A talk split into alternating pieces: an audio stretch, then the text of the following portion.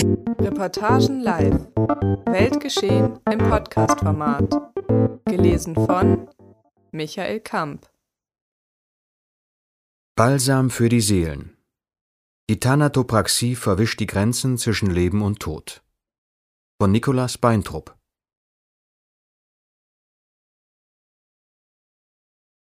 Der Tod und die Verwesung des menschlichen Körpers sind minutiöse, nahezu bürokratische Prozesse. Sie laufen nach dem immer gleichen Protokoll ab. Früher oder später hört aus diesem oder jenem Grund das Herz aufzuschlagen und die Atmung setzt aus. Ohne Sauerstoffzufuhr stellt das Gehirn seine Tätigkeit ein und stirbt nach fünf bis sechs Minuten. Als erstes stirbt die Hirnrinde, welche komplexe Gedankengänge und die Entscheidungsfindung steuert. Danach sterben das Mittelhirn und der Hirnstamm. Einige Zellen anderer Organe können den Stoffwechsel etwas länger aufrechterhalten, indem sie Sauerstoff- und Nährstoffreserven nutzen. Doch unweigerlich brauchen sie diese auf und sterben. Der Zelltod tritt allmählich ein. Je spezialisierter eine Zelle ist, desto mehr setzt ihr der Sauerstoffmangel zu. Deshalb stirbt das Nervensystem zuerst. Muskelzellen können noch bis zu drei Stunden weiterleben, Hornhautzellen sechs. Leben ist noch Stunden, nachdem das Herz aufgehört hat zu schlagen, vorhanden, aber nur, weil der Körper erst allmählich heruntergefahren wird. Sobald das Gehirn tot ist, tritt der Tod des restlichen Körpers schon einige Minuten später so sicher ein, als wäre er bereits vollzogen. Der Körper gehört von dem Moment für alle Zeiten dem Reich des Leblosen an. Doch ist der Tod, zumindest was den Körper angeht, nicht Stillstand, sondern Bewegung. Ein toter Körper wandelt sich, allerdings passiv, ohne die geringste Abwehrmöglichkeit. Ein Beispiel für diese Passivität in Bewegung ist der Algor Mortis, der nach dem Tod einsetzende Temperaturabfall. Da kein Blut mehr fließt, kühlt der Körper aus. Er verliert ungefähr ein Grad pro Stunde. Es handelt sich um ein Phänomen, das den Gesetzen der Physik unterworfen ist. Der tote Körper passt sich an das an, was vorhanden ist. Er nimmt die Temperatur der Umgebung an, weil es keine andere gibt. Ein toter Körper kann sich auch nicht gegen die Schwerkraft wehren. Solange Herz und Blutkreislauf funktionieren, gelangt das Blut in einem lebenden Körper in alle Organe. In einem toten Körper hingegen bewegt sich das Blut zwar, aber es sinkt nur in tiefer gelegene Körperpartien.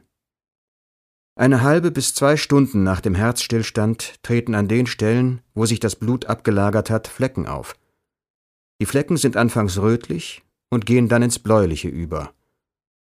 Der Körper nimmt Farben an, die er zu Lebzeiten nie hatte. Mit fortschreitender Verdunstung wird das Blut zähflüssiger, schlammartig ohne dass der Körper sich dagegen wehren könnte. Durch die Verdunstung trocknet die Haut aus. Haare und Nägel scheinen zu wachsen, was jedoch daran liegt, dass sich die Haut zurückzieht. Trotz dieser Passivität kann es zwei bis vier Stunden nach dem Herzstillstand zu einem Krampf kommen, zu einer Bewegung, die man für ein Lebenszeichen halten könnte, die aber das genaue Gegenteil ist. Der Rigor Mortis, die Totenstarre, ist eine rein chemische Reaktion, die das Lebensende der Muskelzellen signalisiert. Sie erfasst sämtliche Muskeln, doch ist sie zuerst an den kleineren erkennbar. Die Augenlider ziehen sich zusammen, der Kiefer verkrampft sich, die Gesichtszüge nehmen einen strengen oder besorgten Ausdruck an. Zuletzt erreicht die Starre die Arme, den Oberkörper und die Beine. Nach 36 Stunden setzt die Fäulnis ein. Ein grünlicher Fleck verfärbt den Unterbauch, weil sich Bakterien ausbreiten, gegen die der tote Körper wehrlos ist. Das Blut in den Kapillargefäßen zersetzt sich und verfärbt das umliegende Gewebe. Die Ränder der Venen treten an der Oberfläche hervor. Mit dem Abbau der Proteine beginnt die Leiche nach Fäulnis zu riechen. Die Haut wird brüchig, es bilden sich Blasen, die bei der geringsten Berührung aufplatzen. Die Haut löst sich und gibt einen feuchten, glänzenden, rosafarbenen Bereich frei. Mit fortschreitender Zersetzung füllt sich der Körper mit Gasen und geht auf wie Teig. Unter normalen Bedingungen beginnen sich die Weichgewebe nach 30 Tagen aufzulösen, bis nur noch die Gebeine übrig bleiben. Chemische Reaktionen, Enzyme, Mikroorganismen, Bakterien, Pilze, Larven und Insekten finden zu einer archaischen und minutiösen Sinfonie zusammen. Es ist die zerstörerische und zugleich schöpferische Kraft der Natur, Alchemie, die etwas, einen Menschen, in etwas anderes verwandelt. Stickstoff, Phosphor, Kalium, Magnesium, Nährstoffe, Energie, Staub. Und trotzdem, trotzdem kann dieser urtümliche Prozess, den es seit Menschengedenken gibt, für rund 200 Euro, 25.000 argentinische Pesos, in Hinterzimmern und Kellern, die über ganz Argentinien verstreut sind, der unerbittlichen Bürokratie der Natur entzogen, der Macht des Menschen unterworfen, unterbrochen, verändert, verzögert werden.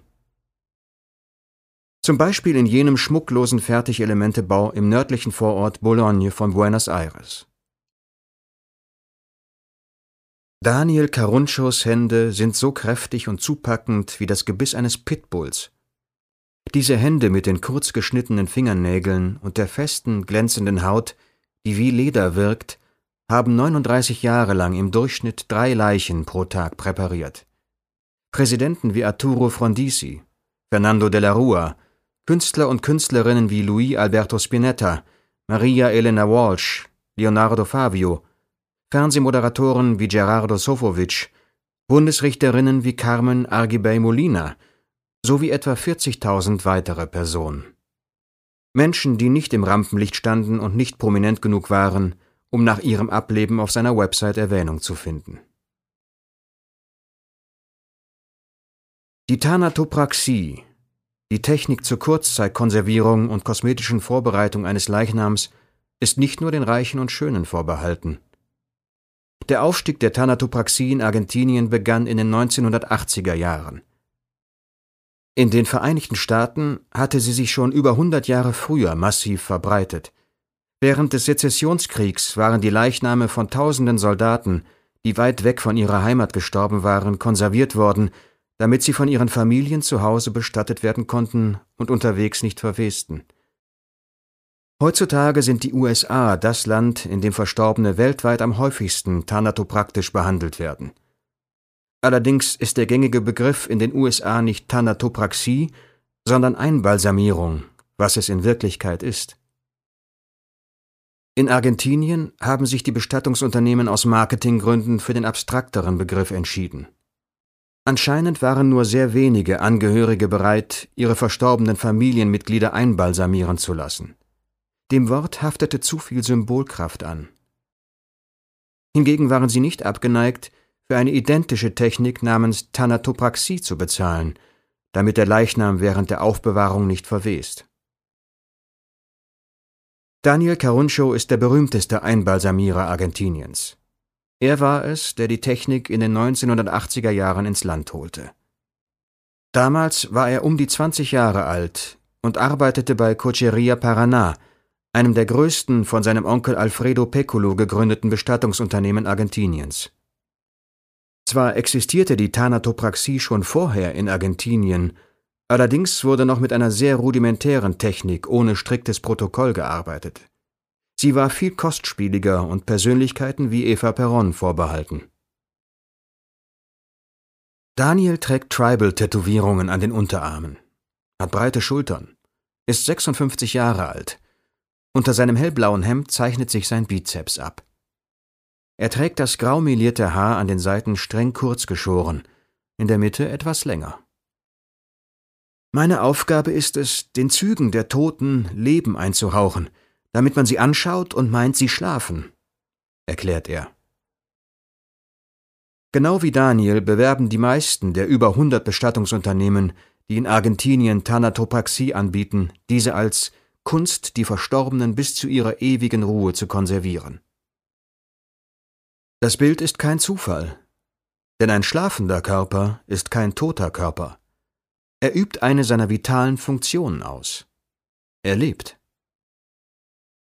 Wir haben den Tod aus unserem Alltag verbannt, erklärt der Historiker Philippe Ariès in Geschichte des Todes, seinem umfangreichen Buch über soziale Konstrukte zum Lebensende im Abendland. Im Mittelalter, schreibt Ariès, sei der Tod Teil des Alltags gewesen, ein kollektives Ereignis. Er galt nicht so sehr als persönliche Tragödie, sondern als biologische Trennung von der Familie oder als Bruch in der Generationenfolge. Erst zu Beginn der Renaissance kam es zu einer grundlegenden Wende. Eine Revolution der Gefühle erfasste alle Bereiche menschlichen Verhaltens. Selbstbestimmung und Individualität wurden zu wichtigen Werten. Der einzelne Mensch definierte sich nicht mehr über die Gemeinschaft. Der Tod wurde zu einer persönlichen Tragödie, die abrupte Trennung von einem geliebten Menschen zu etwas Unerträglichem. Mit dem anbrechenden 20. Jahrhundert verstärkte sich diese Entwicklung, und der Tod wurde zu einem furchteinflößenden Ereignis, das man aus der Gesellschaft verbannte. Er wird unstatthaft wie gewisse Funktionen oder Ausscheidungen des menschlichen Körpers, heißt es bei Ariès. Der Tod wurde anstößig, so dass man ihn verdrängen musste. Doch den Tod zu verbergen, bedeutet heutzutage nicht unbedingt, den Leichnam zu verbergen. Es ist möglich, den Tod an einem Leichnam zu verbergen. Vor aller Augen. Die Thanatopraxie macht es sich zur Aufgabe, alle Spuren des Todes, Flecken, unerwünschte Flüssigkeiten, Gerüche, die Leichenstarre und die Verwesung zu verstecken, damit der Tote aussieht, als würde er schlafen. Mit anzusehen, wie ein Leichnam verwest, würde uns eine Wahrheit vor Augen führen, die eigentlich für alle offensichtlich ist, die aber von vielen verdrängt werden muss, damit sie weiterleben können, nämlich, dass wir aus einem Körper bestehen, einem Stück Fleisch, das früher oder später aufhört zu funktionieren und verwest. Thanatopraktiker sind Personen, die sich mit dem auseinandersetzen, was die anderen nicht sehen wollen. Sie nehmen das Fleisch in seiner urtümlichsten, naturbelassenen Form, ohne jedes Wesen, den Körper in Reinform, die Körperteile, die oft abgetrennt, verfault oder verwest sind, um aus diesen Überresten etwas Erträgliches zu formen. Die Stimme am Telefon ist sanft und ruhig. Ja, ich mache Rekonstruktionen von Verstorbenen. Manchmal sind es junge Menschen, die einen Motorradunfall hatten, mit Polytrauma, mit abgetrennten Armen, die fein säuberlich daneben liegen, oder ohne Kopf, und die muss man dann wieder zusammenflicken. Wie schafft man es, so etwas zu sagen?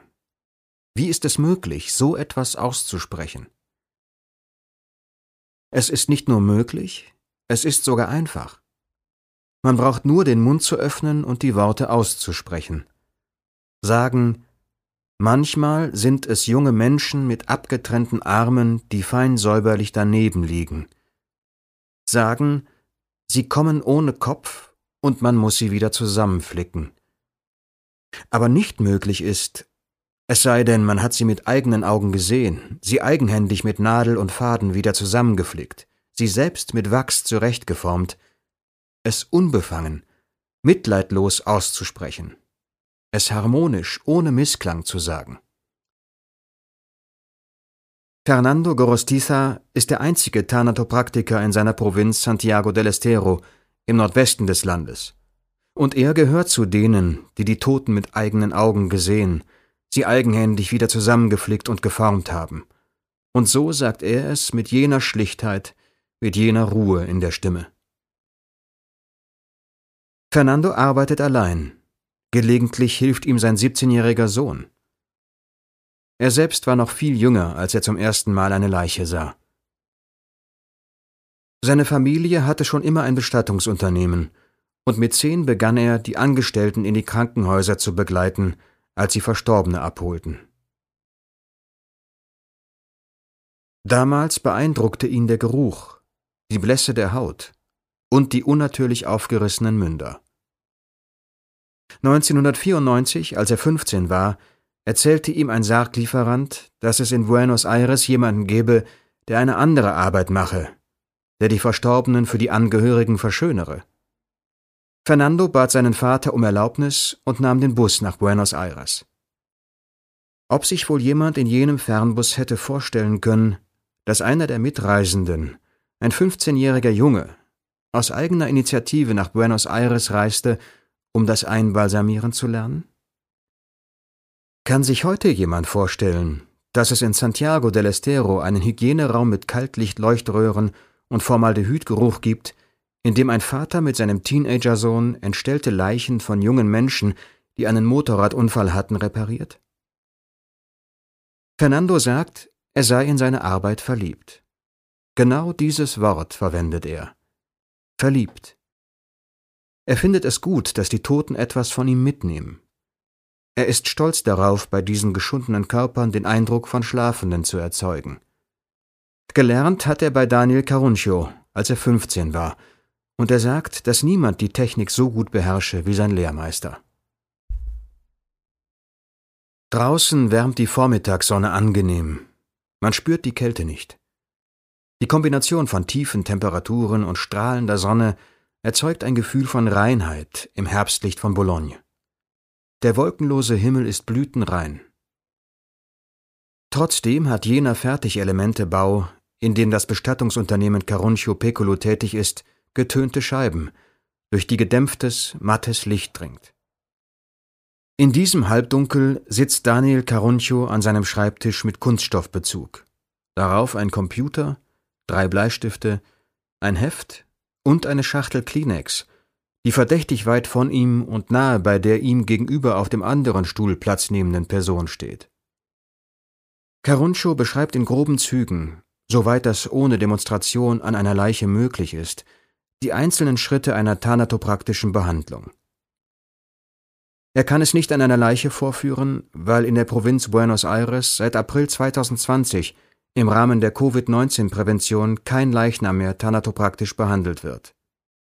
Deshalb hat es Daniel nicht eilig.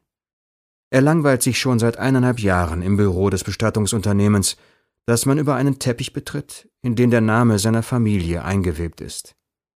Er hat den Papierkram satt, den Krieg mit den Lieferanten, Lieferscheine zu unterschreiben und Rechnungen auszustellen. Er vermisst die Toten.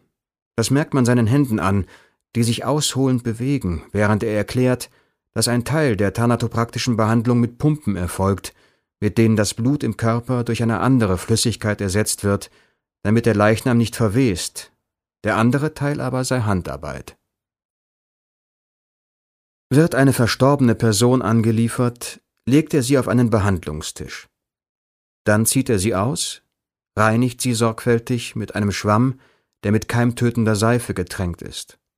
Von Kopf bis Fuß, vorne und hinten, auf den Seiten, unter den Achseln, zwischen den Fingern, hinter den Ohren. Sobald der Körper desinfiziert ist, massiere ich ihn, um die Totenstarre zu lösen und damit die eingespritzte Flüssigkeit leichter durch alle Blutgefäße fließt. Daniel macht es an seinem eigenen Körper vor. Mit der rechten Hand reibt er sanft die linke Hand, mit der er die Totenstarre nachahmt.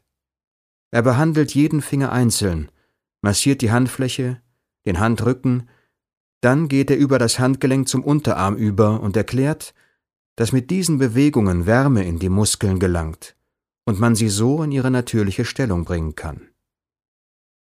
Dabei kann er auch untersuchen, ob es im Blutkreislauf Gerinnsel gibt, um sie dann aufzulösen.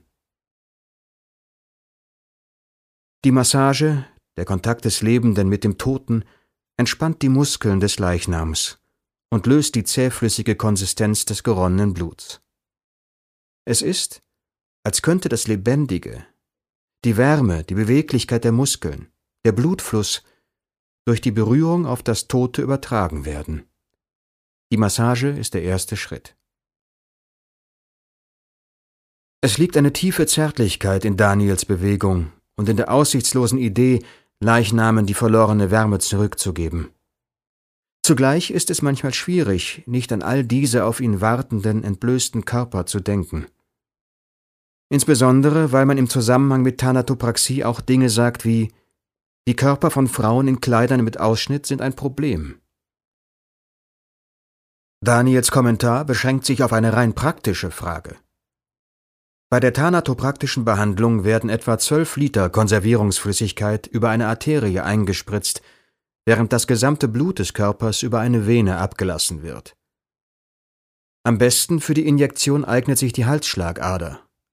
Das Problem bei Körpern von Frauen in Kleidern mit Ausschnitt ist, dass die Injektion und das Ablassen eine Narbe hinterlassen, die sichtbar ist, wenn das Schlüsselbein während der Totenwache unbedeckt bleibt. Also wird eine Alternative benötigt.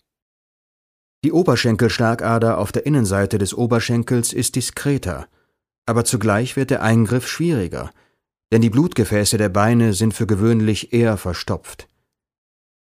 Wenn ich mit der Injektion beginne, so Daniel, muss ich Druck und Durchfluss überwachen, damit die Arterien nicht platzen.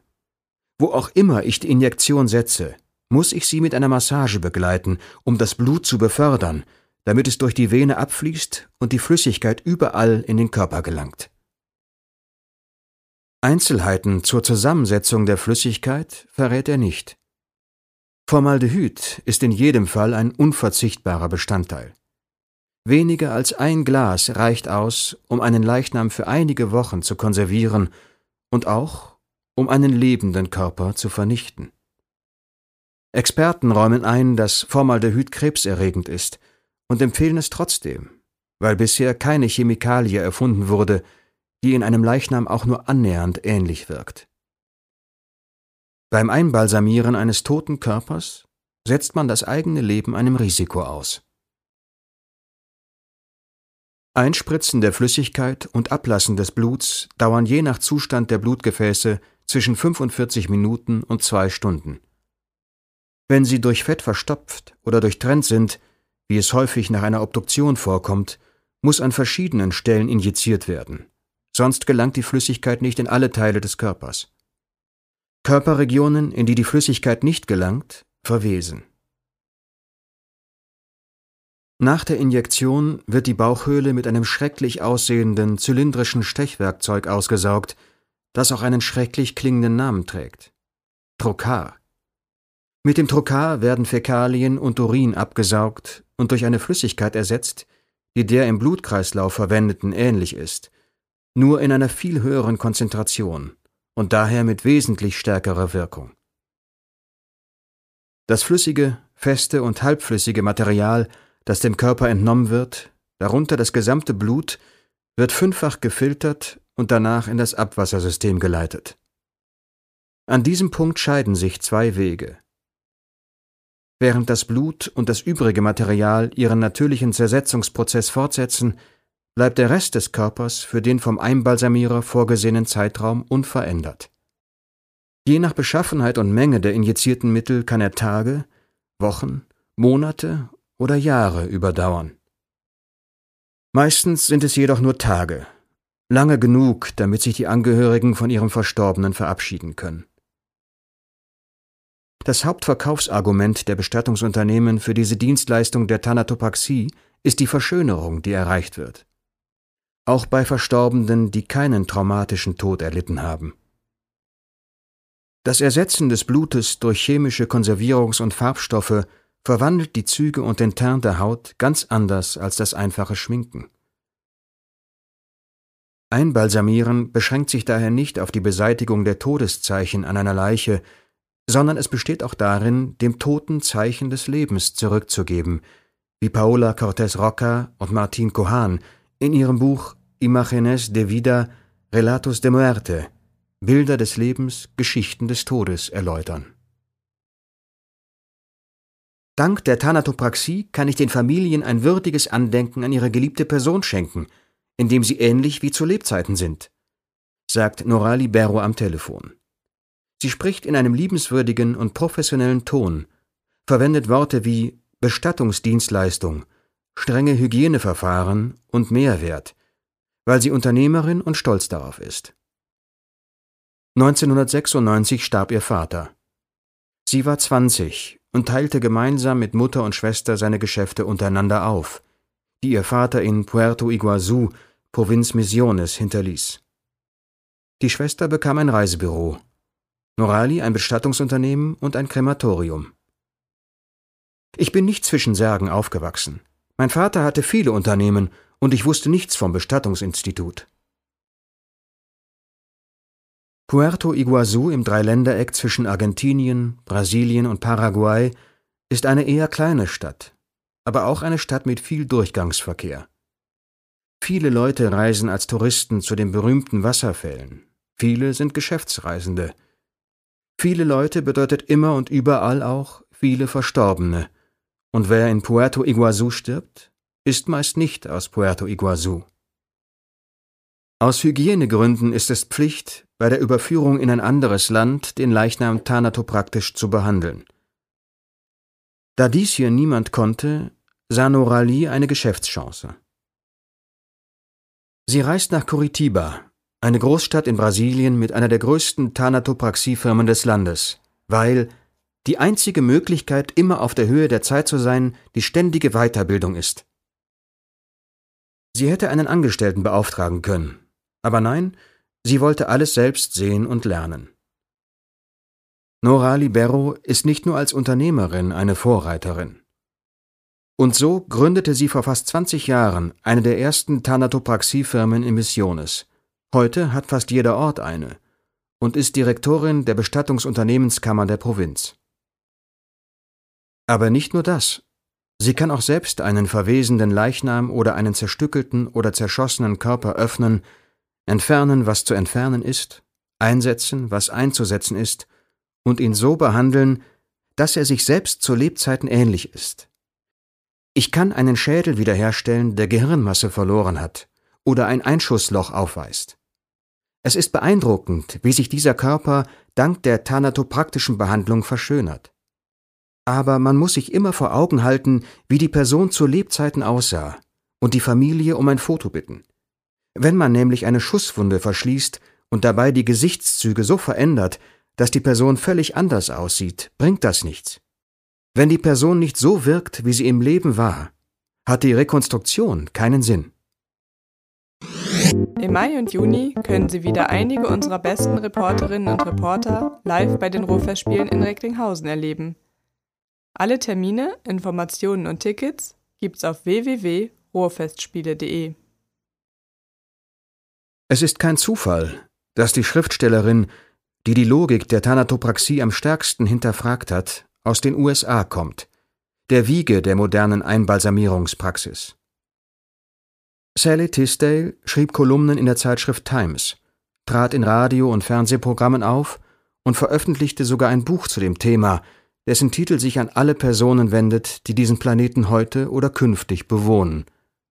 Ratschläge für zukünftige Leichen und jene, die sie lieben. Eine praktische Perspektive auf den Tod und das Sterben. Das ist Tisdales Geschichte. Ihre Mutter starb nach zweijährigem Leiden und mehreren Operationen, die sie auszehrten, ohne Haare, mit fahler Haut, geschwollenen Gliedmaßen, an Brustkrebs. Ihr Vater beauftragte, wie es die Hälfte aller Amerikaner getan hätte, ein Bestattungsinstitut mit einer thanatopraktischen Behandlung. Nach zwei Tagen, als die Familie zur Totenwache zurückkam, Einbalsamierte Körper können warten, es hätten auch fünf, zehn oder zwanzig Tage sein können, trat Tisdale näher, um den Körper ihrer Mutter zu betrachten, und, so steht es in ihrem Buch, für einen sehr langen und seltsamen Augenblick dachte sie, sie sei wieder lebendig. Sie sah besser aus als in all den Jahren. Ihr Teint war rosa, ihr Haar sehr schön frisiert, sogar ihre Fingernägel waren frisch gemacht, und ein Lächeln zeichnete sich in ihrem Gesicht ab schreibt sie. Sie wusste natürlich, dass ihre Mutter tot war. Sie hatte ihren Tod seit Jahren kommen sehen und hatte daran gearbeitet, ihn zu akzeptieren. Aber als ich sie so strahlend sah, als würde sie zurückkommen und mich anlächeln, da war meine so mühsam erarbeitete Akzeptanz größtenteils weg. Über dreißig Jahre danach beschäftigt mich immer noch, was sie ihr und mir angetan haben. Wozu ist es gut, sich von der Tatsache des Verlusts abzuwenden? fragt sich Tisdale. In ihrem Fall war es für rein gar nichts gut. Das verlängert alles nur, das verwirrt nur, Tag für Tag, wenn die Realität den Traum einholt. Die Thanatopraxie scheint fähig, die Grenzen zwischen Leben und Tod, zwischen Realität und Traum zu verwischen. In der Provinz Jujuy, im äußersten Nordwesten Argentiniens, gibt es einen Mann, der mit den Toten spricht. Er heißt Sergio Barrera und herrscht über ein kleines Bestattungsimperium mit zehn Bestattungsinstituten, zwei Thanatopraxiefirmen, einem Friedhof, sechs Apotheken und einem Bataillon von Angestellten. Sergio Barrera, polierte Glatze, gepflegte Augenbrauen und Bart, pastellblaues Hemd und Krawatte im gleichen Farbton, schaut mit einem breiten Lächeln in die Zoom-Kamera und sagt, dass er jeden Monat zwischen 15 und 20 thanatopraktische Behandlungen durchführt. Er könnte sie auch seinen vielen Angestellten überlassen, aber er macht sie, weil er kann und will. Vor jeder einzelnen befiehlt er sich Gott an. Er hat einen USB-Speicherstick mit dem Gebet der Mysterien des heiligen Rosenkranzes, das von Johannes Paul II. in einem tönern klingenden Spanisch aufgesagt wird.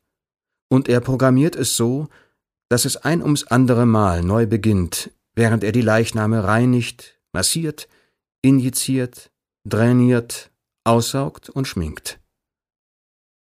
Allerdings nennt sie Sergio nicht Leichname, sondern verstorbene Personen. Oder einfach nur Person. Ich rede gern mit der Person. Das hilft. Ich beruhige sie. Ich sage, Don Enrique, bleiben Sie ruhig. Diese Behandlung wird Ihnen nicht wehtun. Ihre Angehörigen haben mich damit beauftragt, damit Sie sich würdig von Ihnen verabschieden können. Mit dem Gebet von Johannes Paul II. im Hintergrund stellt Ihnen Sergio Barrera außerdem manchmal Fragen. Wenn er allein arbeitet, spricht er die Fragen laut aus. Wenn er nicht allein ist, sagt er sie in Gedanken auf, damit seine Kollegen nicht zuhören. Insbesondere Kindern und Jugendlichen stellt er Fragen. Auch nach Tausenden von Einbalsamierungen schockiert ihn der Tod junger Menschen noch immer. Es war ein 14-jähriges Mädchen, ein Mädchen aus dem Stadtteil Quebrada, Dort wohnen unauffällige Leute. Die Kleine hat sich aufgehängt. Als ich sie auf dem Behandlungstisch sah, fragte ich sie, was sie sich dabei gedacht hat. Sergio sagt weder was, noch ob sie überhaupt geantwortet hat. Nur, dass es schon Jahre her ist und er immer noch für sie betet. Auch Fernando Gorostiza hat eine besondere Beziehung zu Leichnamen. Er sagt, dass er sich einbringe. Vor jeder Einbalsamierung in seinem Hygieneraum in Santiago del Estero bittet er sie um Erlaubnis, und so seien sie bereit für die Veränderung. Wie Sergio kann er sich auch nicht daran gewöhnen, junge Menschen zu versorgen. Obwohl er sagt, dass er nie von den Leichnamen träumt, gibt es Geschichten, die immer wieder zurückkehren, wenn er wach ist. Aber er berichtet von ihnen mit distanzierter Stimme, so als wären sie jemand anderem passiert. Da waren zwei Jugendliche, die arbeiteten im Bereich eines Gastanks. Zwei Brüder. Wegen eines Versagens explodierte der Tank. Ein Wahnsinn. Und eben diese beiden Jungs musste ich versorgen. Einer war 21, der andere 18. Und bei dem 21-Jährigen erwartete mich eine Überraschung, als ich am Körper ansetzen wollte. Auf dem Unterarm hatte er eine Tätowierung, und da stand, ich will leben. Der Junge war natürlich zerfetzt und er musste zusammengeflickt werden. Dieser Junge hatte dieses Tattoo. Ich will leben. Ich bin zutiefst betroffen. Warum so jung? Was hat er getan, dass er in meine Hände geraten ist? Hattest du Fälle mit Kindern?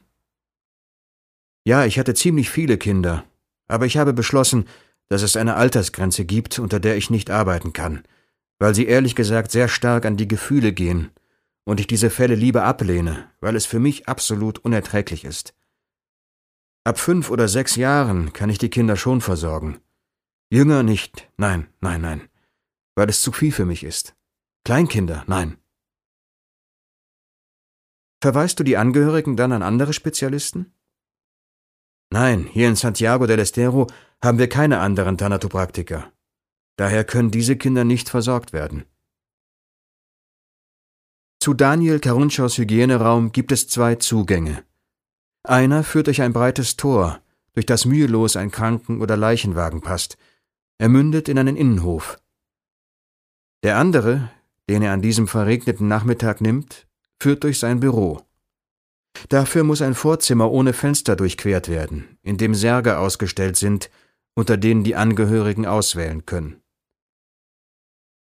Der Vorraum mit Mosaikboden und weißen Wänden ist so groß wie ein Zimmer in einer durchschnittlichen Wohnung.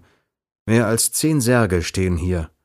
Es ist kaum Platz für Daniel und eine weitere Person. Einige Särge liegen in der Horizontalen auf Gestellen, andere stehen, wieder andere sind an den Wänden verschraubt und scheinen zu schweben. Es gibt unbearbeitete Särge und solche mit Schnitzereien, sechseckige Särge und solche mit abgerundeten Ecken, aus Fichten, Ahorn und Zedernholz, Holzfarben und Schwarz, mit Kreuzen und Christus verzierte, mit Stahl- und Bronzebeschlägen, große und sehr kleine Särge. Du musst es tun, selbst wenn es dir zu schaffen macht. Wenn du ein Kind in die Hände bekommst, musst du es tun, sagt Daniel. Der Lärm des Regens, der auf ein Blechdach peitscht, ist das einzige Zeichen, dass so etwas wie eine Welt da draußen existiert. Mann, wenn jemandem ein Kind wegstirbt, musst du es versorgen. Sonst wechsle den Beruf. Mach es unter Tränen, mit gebrochenem Herzen, aber du musst es tun. Hast du schon während der Thanatopraxie geweint? Ja klar. Ich musste meinen Vater, meinen Großvater, meine Großmutter, meine Tante, meinen Onkel machen. Es brach mir das Herz, aber ich habe sie versorgt. Warum wolltest du es selbst tun? weil es mir die beruhigende Gewissheit gibt, dass die Arbeit gut verrichtet wird. Wir gehen in den Hygieneraum. Daniel schreitet mit großen Schritten voran. Der Hygieneraum wird seit eineinhalb Jahren nicht mehr genutzt.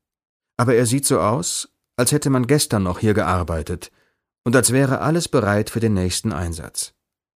Er ist blitzsauber und sogar die Lichter sind an. An den Wänden kleben Ausdrucke mit Anleitungen für die Durchführung einer thanatopraktischen Behandlung. Daniel liest sie flüchtig, nimmt verschiedene Gegenstände in die Hand und legt sie wieder zurück. Ein Stilett, einen Rasierer, eine Schachtel mit Nadeln, eine Flasche mit Alkohol, ein paar Gummihandschuhe.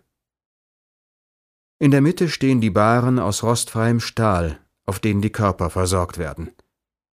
Jede Bahre hat einen Ablauf in einer Ecke, um Flüssigkeiten abzuleiten. Die Pumpen mit ihren Gummischläuchen befinden sich auf einer Konsole. In einer Ecke ist eine halb geöffnete Tür. Dahinter ein für das Mittagessen gedeckter Tisch mit Tischdecke, vier Tellern, vier Gläsern und einem Brotkorb in der Mitte. Als Daniel dies bemerkt, schließt er rasch die Tür, als würde er sich der Nähe dieser beiden Welten schämen, des Gegensatzes zwischen der blütenweißen Ruhe im Hygieneraum mit seinen sterilisierten Nadeln, seinen Latexhandschuhen, seinen Flaschen Ethylalkohol, seinen rostfreien Stahlbaren, seinen Stiletten, seinen Pumpen mit Gummischläuchen und der lebensfrohen Wärme des für das Mittagessen gedeckten Tisches. Zurück in seinem Büro setzt er sich an seinen Computer die PC-Maus verschwindet unter seiner massigen rechten Hand. Ich zeige dir ein paar Beispiele vorher und nachher. Auf dem Bildschirm erscheint ein weißhaariger Mann mit verzerrtem Mund, die Augen weder offen noch geschlossen, blau angelaufene Haut, ein blasser Fleck rund um die Lippen, ein Gesicht mit einem wilden Ausdruck, außer Kontrolle, schwerer Infarkt. Nach dem Tod blieb er bäuchlings liegen, die blau angelaufene Haut kommt von dem Blut, das sich wegen der Schwerkraft gesammelt hat. Aber der Bereich, der den Boden berührte, ist blass geblieben, weil der Körper auf die Kapillargefäße drückte und das Blut daher nicht fließen konnte. Nächstes Foto. Der gleiche Mann auf dem Rücken liegend. Die Haut mit einem leicht goldenen Schimmer. Die geschlossenen Augenlider berühren sich kaum wie die Flügel eines übermütigen, schwerelosen Insekts. Die waagerechten Lippen lassen die Möglichkeit eines Lächelns ahnen. Anderes Vorherfoto. Eine sehr alte Frau. Schläfen, Augen und Mund sind eingefallen. Nächstes Foto. Die gleiche Frau. entspannte und glatte Stirn. Fast lässt sich die pulsierende Bewegung in den Venen der Augenlider spüren. Die Wangen sind entspannt, aber nicht unkontrolliert. Ein Hauch von Lebensmut um das Kinn. Sie war lange Zeit krank. Sie dehydrierte. Deshalb war auf dem vorigen Foto alles eingefallen. Glaubst du, sie sah so aus, bevor sie starb? Bestimmt. Daniel Caruncio nimmt einige wenige Sekunden die Hand von der Maus. Er fragt, ob alles okay ist. Er warnt, dass die nächsten Fotos schlimmer werden. Er fährt fort. Am Bildschirm ziehen Fotos von Opfern von Haushaltsunfällen vorbei. Diese Frau fiel in ihrer Wohnung auf den Kopf. Von Verkehrsunfällen. Dieser Junge kam mit dem Kopf unter einen Laster. Von Tumoren, Augenkrebs und mehr Tumoren, Mundkrebs, sagt Daniel. Auf allen Nachher-Fotos erscheinen ungeachtet dessen, wie zerstört, zerstückelt, platt, aufgeschürft oder entstellt die Körper zuvor waren, Gesichter ohne jegliche Verletzung. Gesichter, denen jegliches Leid fremd ist, das einem Körper widerfahren kann. Das, was viele Angehörige vergessen müssen, damit sie weiterleben können. Schaut man allerdings genau hin, scheint hier und da etwas nicht ganz zu stimmen. Eine zu stark forcierte Lebensfreude auf den Wangen, eine unwahrscheinliche Glätte der Stirn. Dann können diese Gesichter wie Masken erscheinen, künstlich wirken. Eine Fiktion, die vielleicht nötig ist, aber eine Fiktion.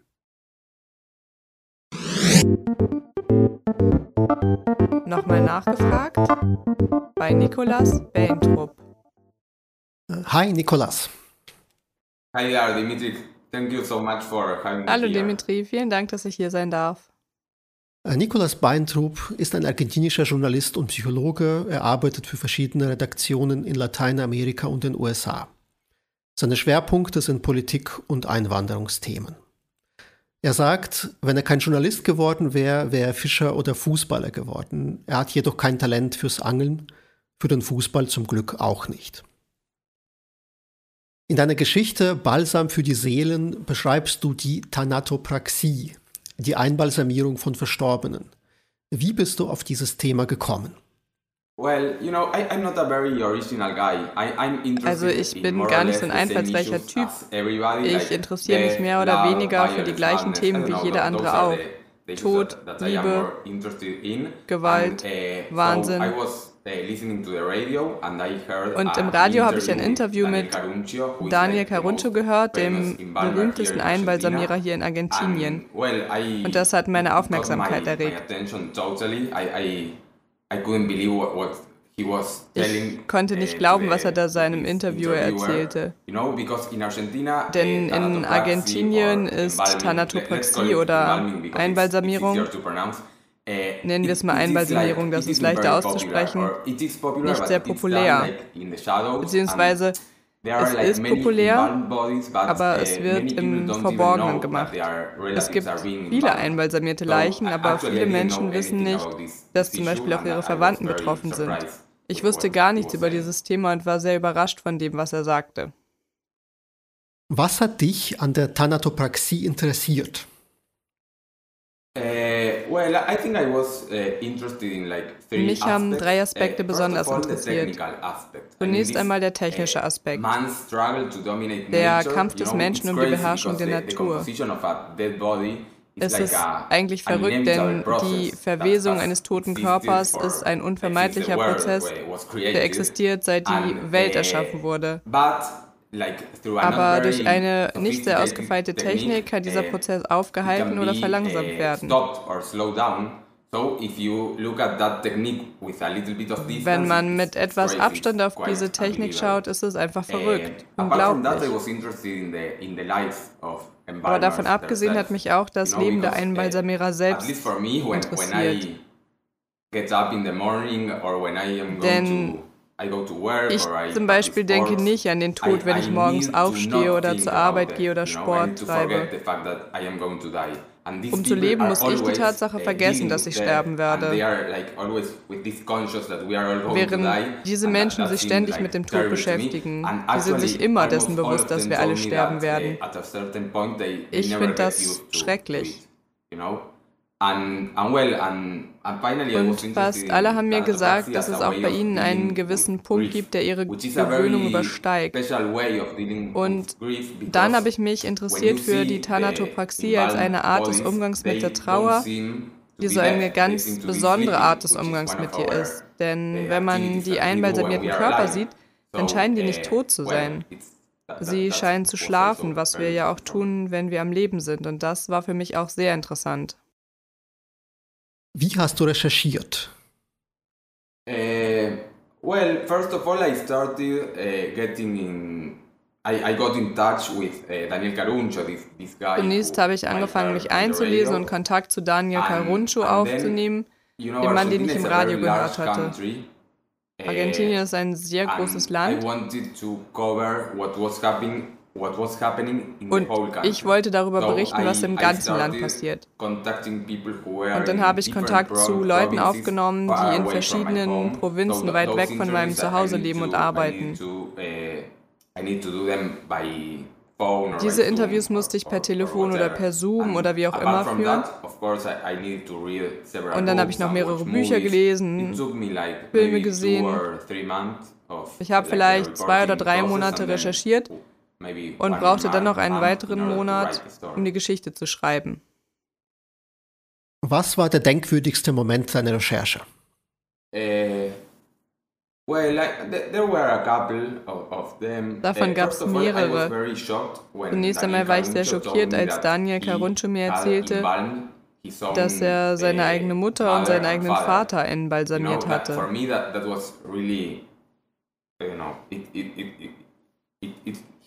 Das hat mich wirklich schockiert. Ich habe ihn gefragt, warum, und naja, Argentinier können manchmal ein bisschen arrogant sein.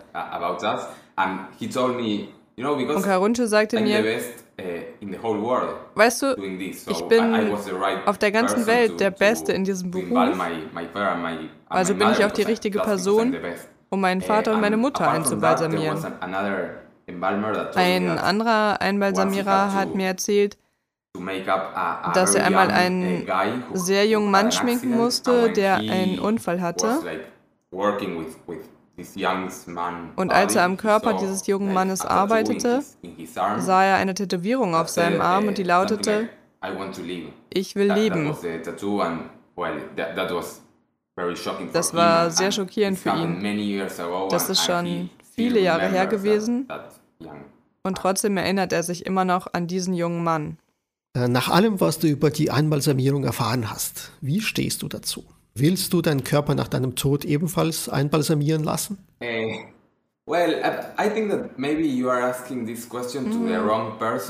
da fragst du vielleicht die falsche Person, weil die eigentlichen Kunden oder das Ziel der Einbalsamierung, das ist ja nicht die Person, die sterben wird, sondern ihre Angehörigen.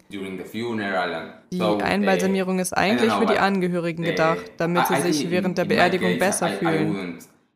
Aber ich glaube, wenn ich es aussuchen könnte, in meinem Fall würde ich nicht gern einbalsamiert werden. Es sei denn natürlich, naja, zumindest in Argentinien werden oft Menschen einbalsamiert, wenn sie nach einem Unfall einen offenen Schädel haben und in dem Fall würde ich es dann auch vorziehen, den Schädel geschlossen zu haben. Danke, Nikolas. Reportagen live. Weltgeschehen im Podcast-Format. Eine Koproduktion der Ruhrfestspiele mit Reportagen. Aus Reportagen Nummer 70. Text Nikolaus Beintrup. Übersetzung aus dem Spanischen Nicole Stoll. Sprecher Michael Kamp.